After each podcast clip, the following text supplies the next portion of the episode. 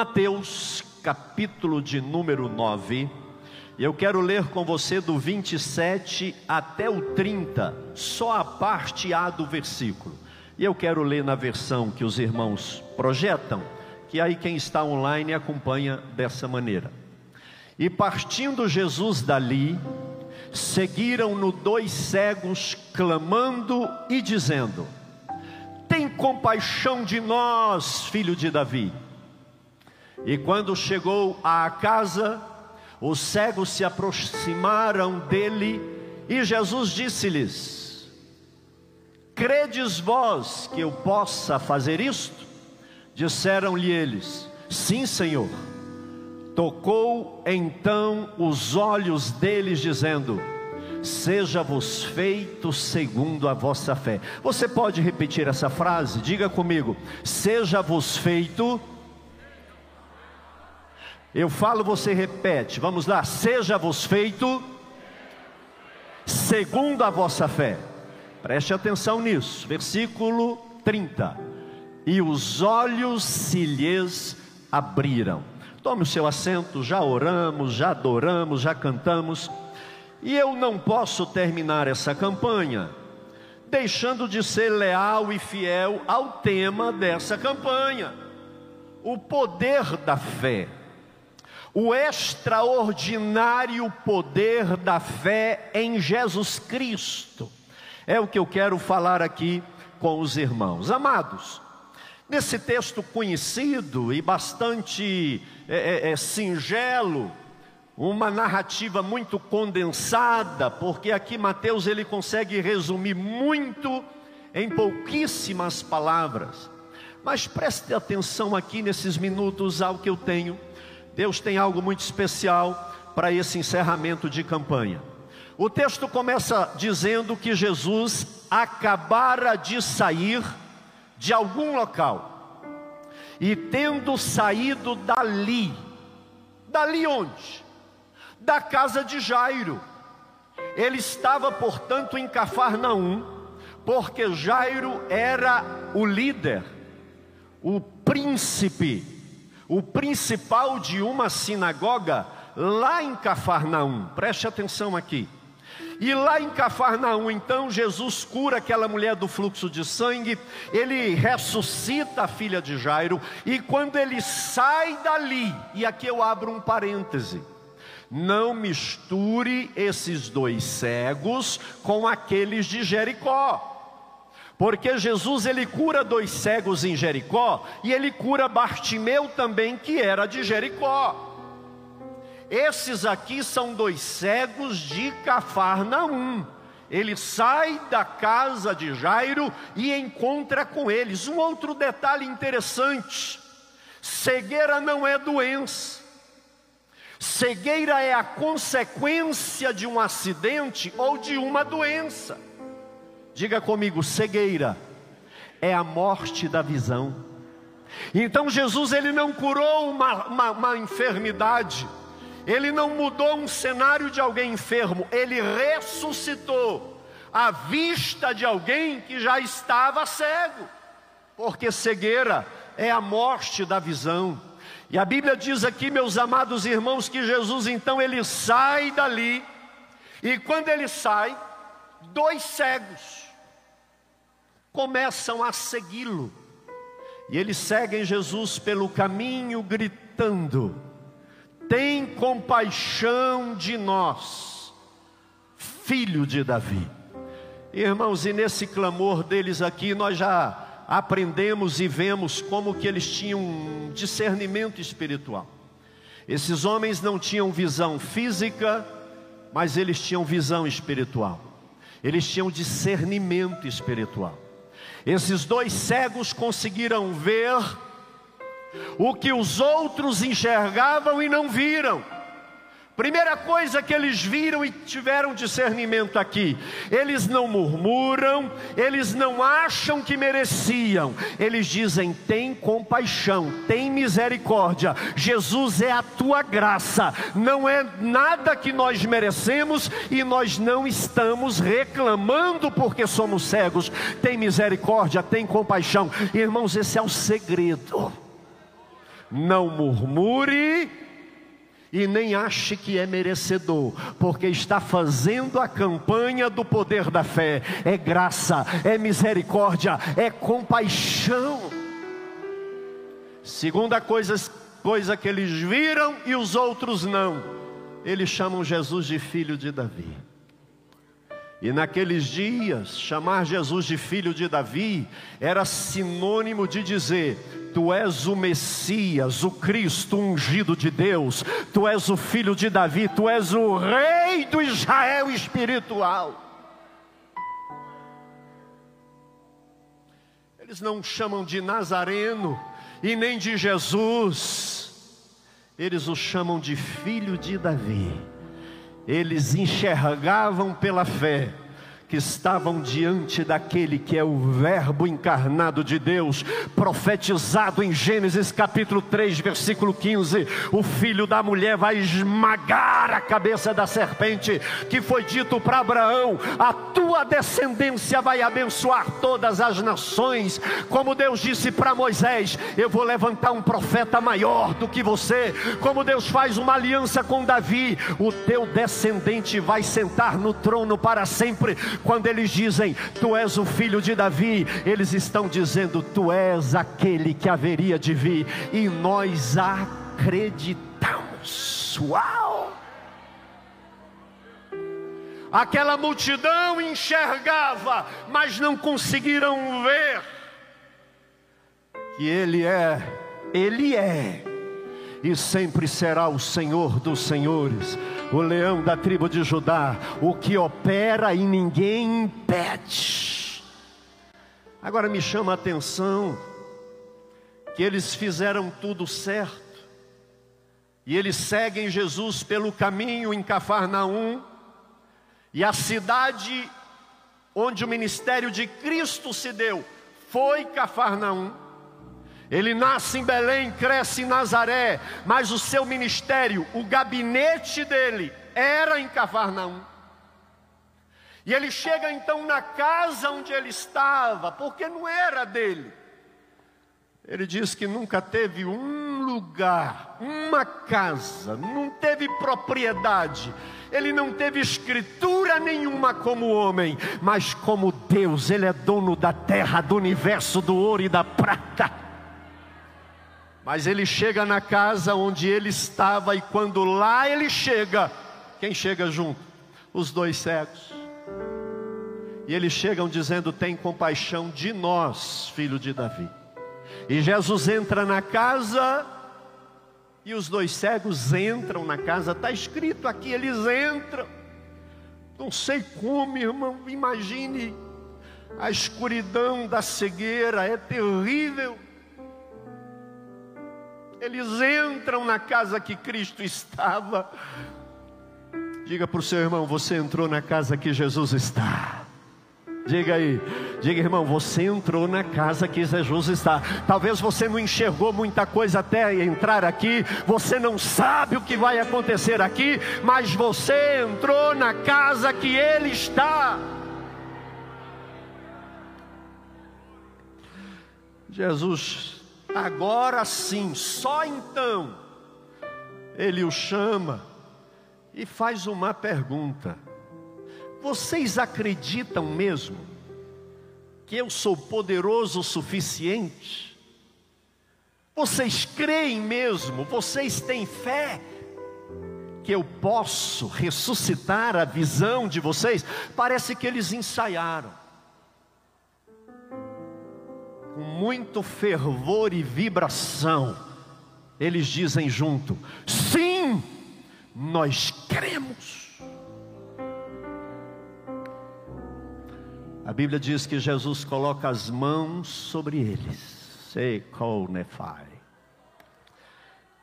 e libera a seguinte palavra de vitória: seja feito conforme a fé de vocês. Quem crê no milagre nessa noite? Quem crê que o Senhor está aqui e Ele vai agir e mover e fazer o sobrenatural? A Bíblia diz no versículo 30 que então os olhos deles imediatamente se abriram. Uau!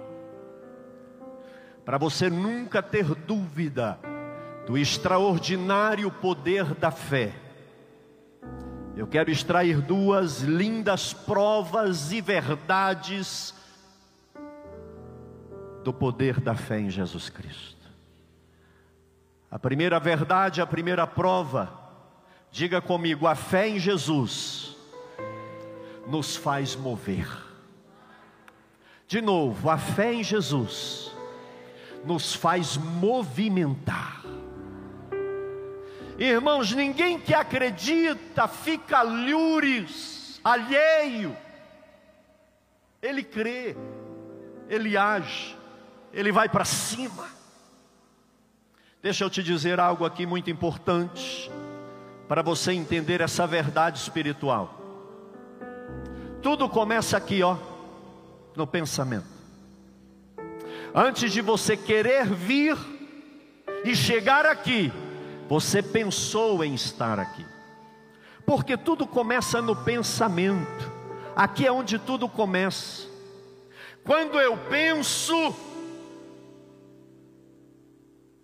eu gerencio as minhas emoções, meus sentimentos, eles são regidos pelo meu pensamento. Por isso que quem tem pensamento todo embaralhado e bagunçado, ele tem emoções embaralhadas e bagunçadas. Então, com o meu pensamento, eu gerencio as minhas emoções, e as minhas emoções determinam os meus comportamentos. Isso quer dizer que se eu tiver pensamento de fé, visão de fé, se eu tiver fé na minha mente, na minha cabeça e não na emoção, irmão, porque na emoção a gente arrepia, a gente pula num pé só, mas quando vem a prova você murmura, desvia e larga para lá, mas quando a fé toma conta da cabeça,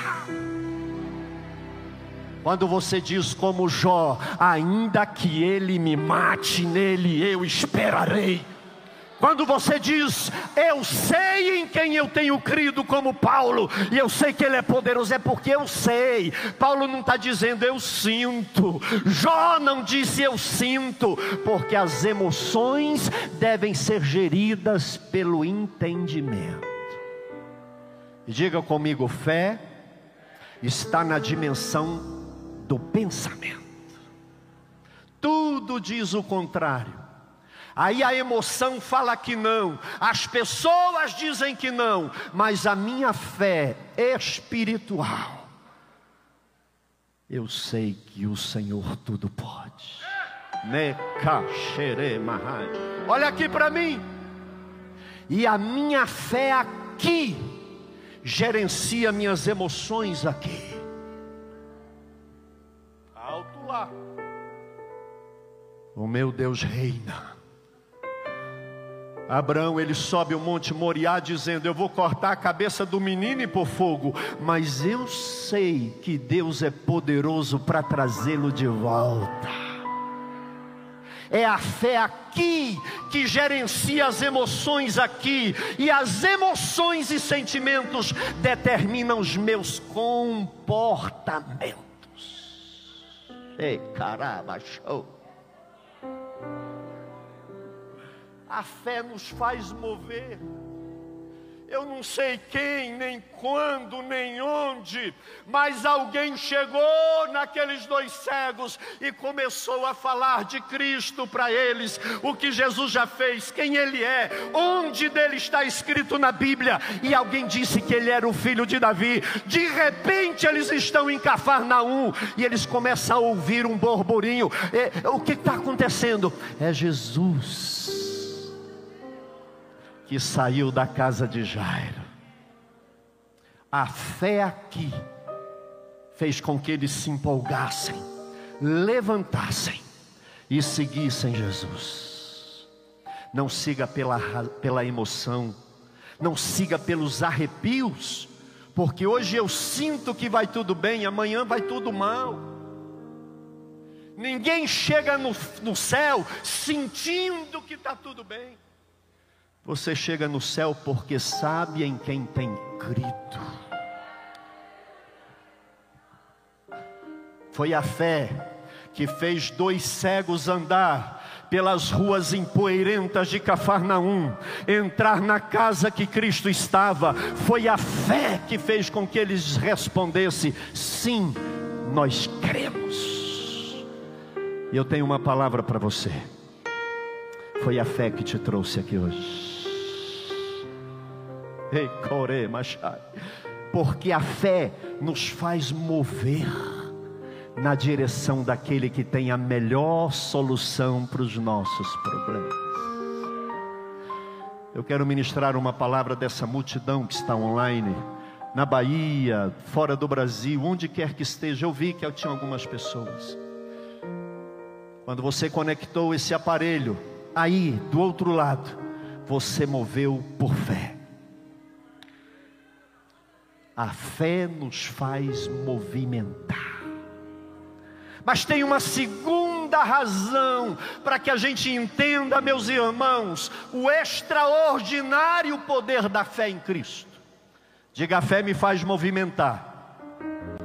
Diga, mais acima de tudo, a fé faz o meu Deus movimentar a sua mão.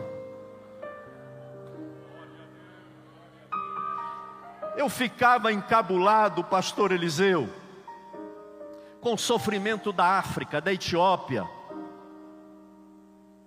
com a miséria nas favelas, o tráfico, até eu descobri que dor, tristeza, que, que, que violência não atrai a mão, o mover de Deus, porque é isso que o homem pecador merece, é isso que nós merecemos.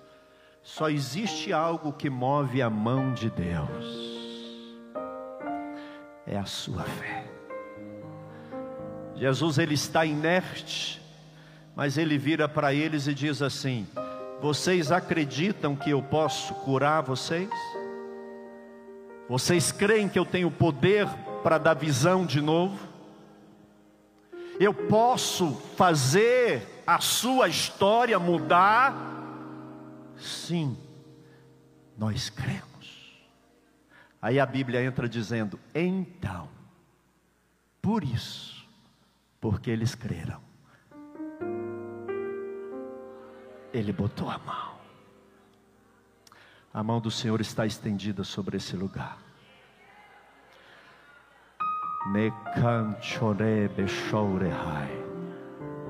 E aqueles que crerem, com arrepio ou sem arrepio, mas creem.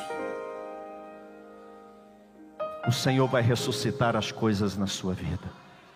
Deus vai fazer o impossível na sua vida. Enquanto os incrédulos e a ciência dizem que tem que ver para crer, Jesus diz comigo é diferente. Você tem que crer para ver. Você crê? Pergunta aí para o seu irmão: você crê? Você crê? Você crê? Você crê no emprego? Você crê na cura do câncer? Você crê na restauração da sua família? Você crê numa porta de emprego? Pastor, mas eu já estou idoso. Emprego nessa idade é difícil. Difícil para quem?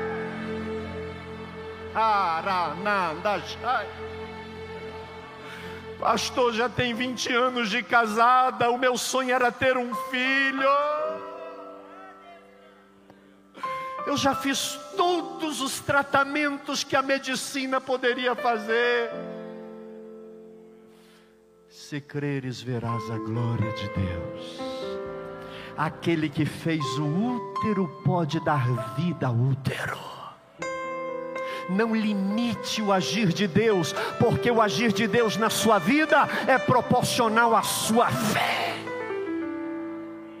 A fé nos leva a mover na direção de Cristo, mas é o nosso crer, acreditar e ter fé que faz com que as mãos de Deus pairem sobre nós.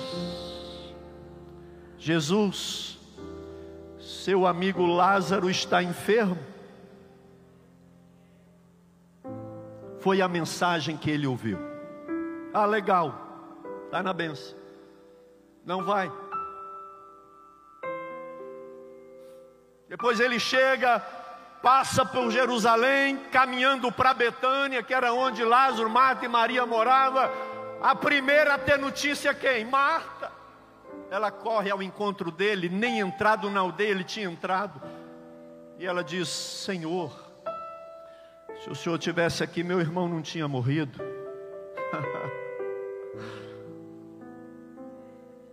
Marta, o seu irmão vai ressurgir.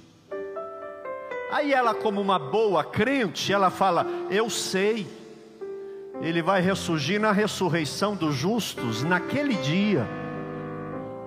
Ele vira e fala: Marta, eu sou a ressurreição e a vida.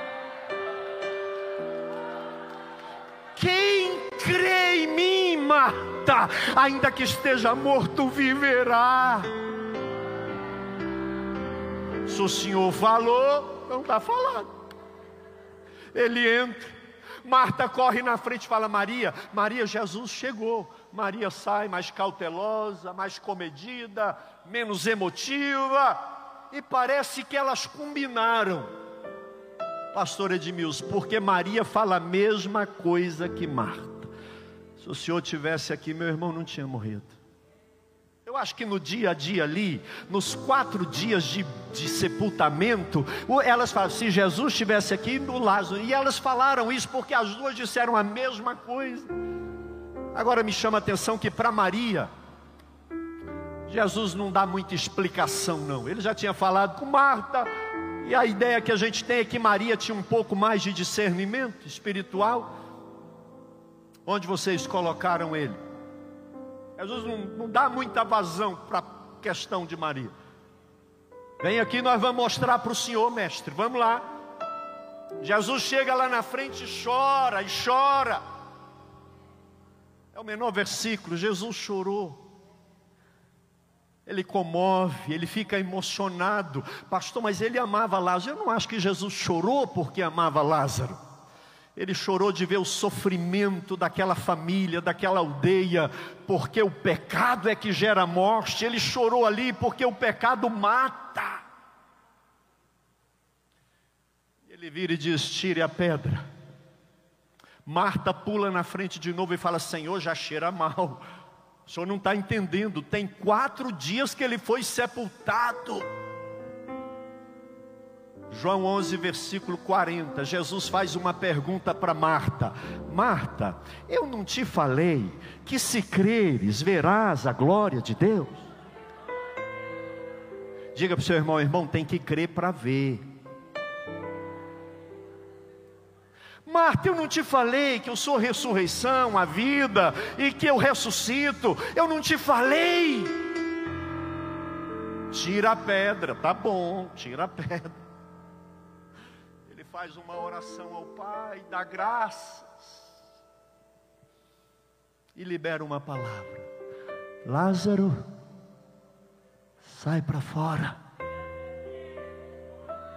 Sem espetáculo, sem muito teatro, porque quem manda não precisa de muito alarde, manda. Pastor Eliseu falou: Pastor Benjamin, para de pregar agora. Eu, amém. Ele manda aqui. É a maior autoridade espiritual aqui hoje representando o bispo. Na reunião de pastores do campo, você acha que o bispo bate na mesa, grita? Não. Aliás, uma doutrina de comando que nós aprendemos: quem bate na mesa perdeu autoridade, já não manda mais, porque quem manda, manda. Lázaro, sai para fora. A Bíblia diz assim: e o morto saiu vivo.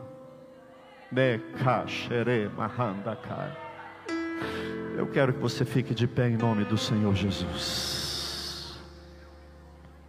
Sem fé é impossível agradar a Deus. A Bíblia diz que o justo vive pela fé, não é por vista. Tudo é possível ao que crê. E se creres, verás a glória de Deus. Se cantará machou de. Eu gostaria que você movesse a mão de Deus na sua direção hoje. Comece a mover a mão de Deus na direção da sua causa hoje. A fé fez com que eles fizessem a parte dele, mas a fé fez com que a mão de Cristo agisse em favor deles. E os olhos deles se abriram.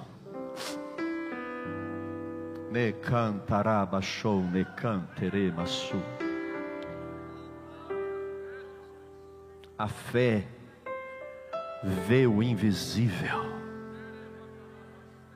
escuta o inaudível e faz o impossível.